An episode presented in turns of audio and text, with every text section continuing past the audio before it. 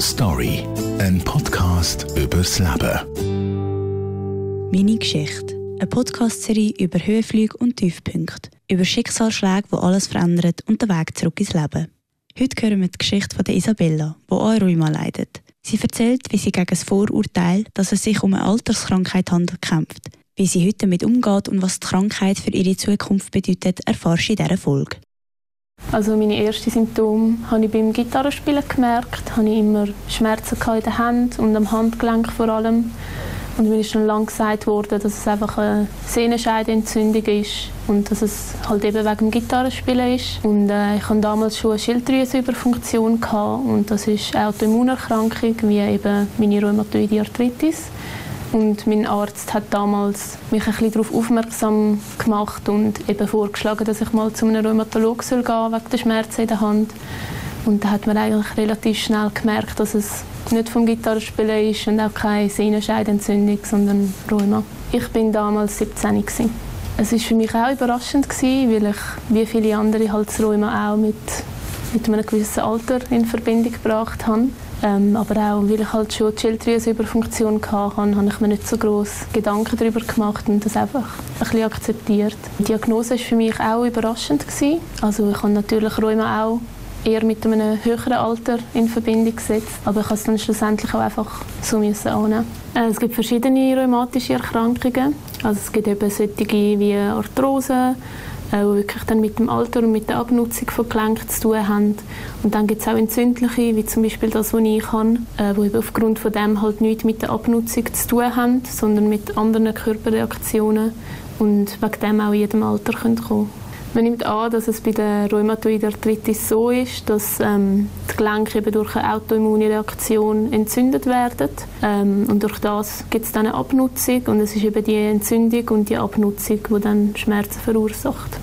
Therapiemöglichkeiten werden zum Glück immer mehr. Also es gibt ein paar Standardmedikamente, auch Schmerzmittel, die man zum Beispiel brauchen kann. Äh, und eine neue Klasse Biologicals, die wirklich gerade auf das Immunsystem selber wirken. Da gibt es wirklich viele verschiedene, die auf verschiedene Arten wirken. Und man muss halt leider sehr viel ausprobieren, weil man noch nicht genau weiß, welche Medikamente bei wem gut anschlagen und warum. Ich habe auch noch keine Therapie gefunden, die wirklich angeschlagen hat. Äh, ich bin jetzt glaube ich siebte oder achte am Ausprobieren und da hat es alles gegeben, von Tabletten zu Spritzen zu Infusionen. Und ja, man muss halt immer ein paar Monate warten, um zu schauen, ob es wirklich gewirkt hat und wenn nicht, dann halt wechseln. Es ist sehr mühsam, immer wieder müssen wechseln. Die Medikamente sind halt eben auch sehr stark, weil sie aufs Immunsystem wirken und haben oft auch schlechte Nebenwirkungen. Alle paar Monate auf das umstellen ist sowohl körperlich wie auch psychisch belastend. Mit dem ersten Medikament, das ich genommen habe, hatte ich am meisten Nebenwirkungen. Das war eine Spritze, die ich einmal in der Woche gemacht habe. Und nach der Spritze war mir immer drei, vier Tage sehr schlecht. Gewesen. Ich war damals noch im Gimmick und ich konnte fast nichts essen und es war sehr schwierig, auch in der Schule nachzukommen, weil ich halt müde war und keine Energie hatte. Und das ist etwa ein halbes Jahr gegangen und dann habe ich mit dem Medikament aufgehört. Bei anderen habe ich zum Glück keine starken Nebenwirkungen gehabt bis jetzt. Die Teenagerjahre sind eingeschränkt worden, halt dadurch, dass man sich auch einfach anders fühlt, wenn man so spezielle Krankheit in dem Sinn hat für sein Alter. Ähm, vor allem auch durch Medikamente, wo man zum Teil ja, halt recht aufpassen muss, zum Beispiel mit Trinken oder mit Regelmäßigkeiten, was Essen oder Schlafen angeht. Habe ich halt vieles, was meine Kollegen damals mit 17, 18 gemacht haben, nicht können machen und andererseits halt auch durch die Schmerzen dass man ja, halt auf die Schmerzen muss Rücksicht nehmen und nicht immer alles kann mitmachen kann, was die anderen machen. Ich habe die Diagnose kurz vor meinem 18. Geburtstag bekommen und dort wäre zum Beispiel auch geplant gewesen, dass ich halt ein Fest mache, also ein, ein grösseres Fest mit den Kollegen. Das habe ich dann leider auch müssen absagen, äh, weil ich eben mit dem starken Medikament angefangen habe,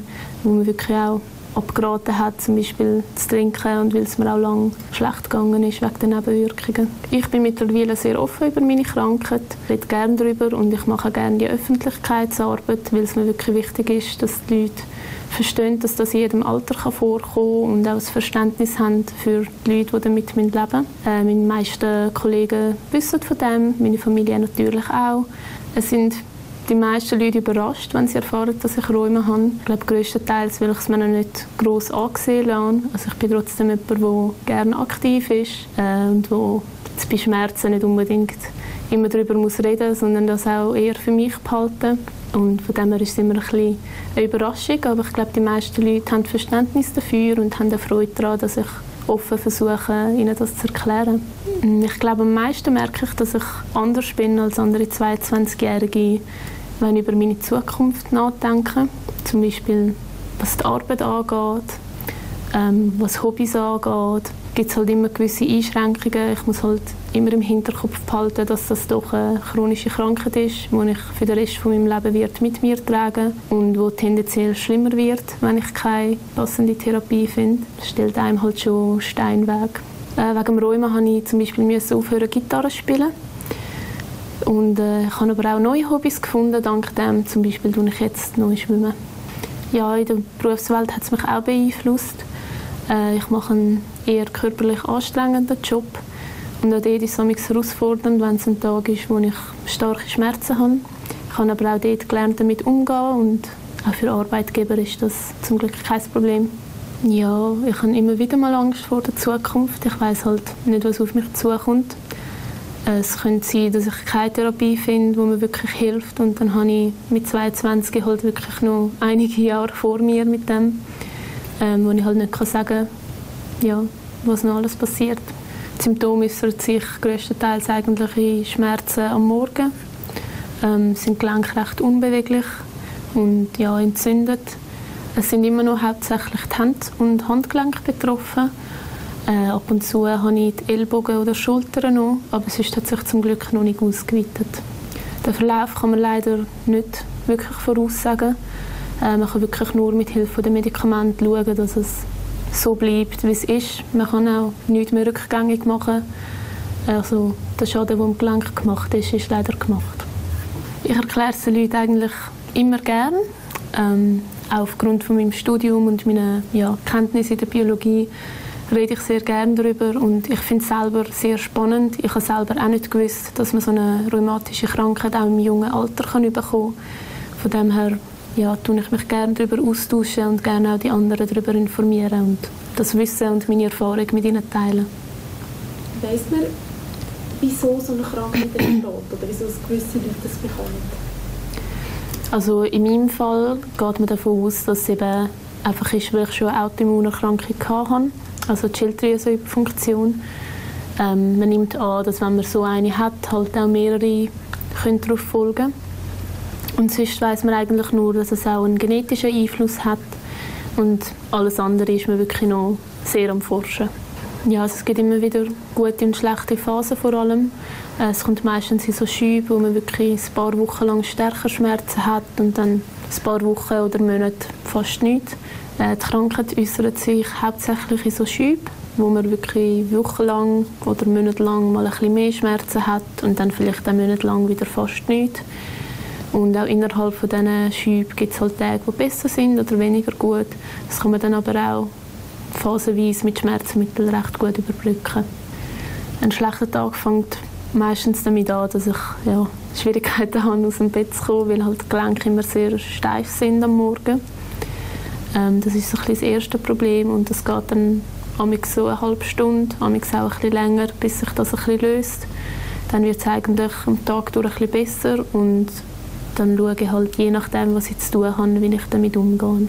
Also an einem Tag schaue ich entweder, dass ich ein einen entspannten Tag mache, dass ich mich nicht zu gross muss anstrengen muss. Oder wenn ich zum Beispiel muss arbeiten oder etwas vorhabe, dann nehme ich einfach Schmerzmittel, damit das problemlos geht. Ja, also zum Beispiel eben das Thema mit dem Kindermachen ist auch etwas, das für jemanden mit Rheuma in meinem Alter anders aussieht, als für jemanden, der das nicht hat. Äh, mit den Medikamenten, die ich im Moment nehme, könnte man gar kein Kind haben. Also es gibt ein Medikament im Moment, wo das würde ermöglichen ähm, Und dann müssen wir halt wirklich mit dem Rheumatologen planen, wenn man den Wunsch hätte. Äh, das Thema Familienplanung müsste man auch mit dem Rheumatologen halt frühzeitig planen. Äh, die meisten Medikamente sollte man während der Schwangerschaft zum Beispiel nicht nehmen. Darum ist das auch etwas, wo man, wenn man den Wunsch hat, halt wirklich vorzeitig muss planen und das nicht so kann angehen wie andere das können. Äh, heute bin ich mit dem Medikament halt leider noch nicht so gut eingestellt. Ich bin immer noch ein bisschen in der Ausprobierphase, aber es gibt zum Glück noch viel auf dem Markt, also ich hoffe, dass ich etwas Passendes finde. Also wenn man eine neue Therapie anfängt, geht das immer etwa drei, vier Monate, bis das wirkt. Je nachdem, was es ist, sind es wöchentliche oder monatliche Spritzen oder Infusionen meistens. Und äh, da muss man das wirklich drei, vier Mal machen, bis man kann sagen wirkt das oder eben nicht. Äh, und ja, gibt es dann einfach alle drei, vier Monate mal einen Arzttermin. Meine Berufswahl und Studienwahl hat meine Krankheit eigentlich nicht so beeinflusst. Was das angeht, bin ich eher die, die sich durchsetzt und einfach das macht, was sie will, unabhängig davon. Äh, aber da muss ich halt mit Rückschlägen rechnen oder Tagen, was halt einfach nicht so, nicht so funktioniert. Also ich habe dank dem Rheuma allgemein gemerkt, dass ich gerne aktiv bin und man sagt auch immer, dass das sehr gut tut mit den Schmerzen. Äh, also ich bin sehr gerne draußen, ich tue gerne laufen und spazieren und ich nütze es auch aus, solange all meine Beingelenke gut funktionieren und ja, ich mache alles, was ich noch kann. Äh, ich habe mit 17 die Diagnose Rheumatoide Arthritis bekommen. Story, ein Podcast übers Leben.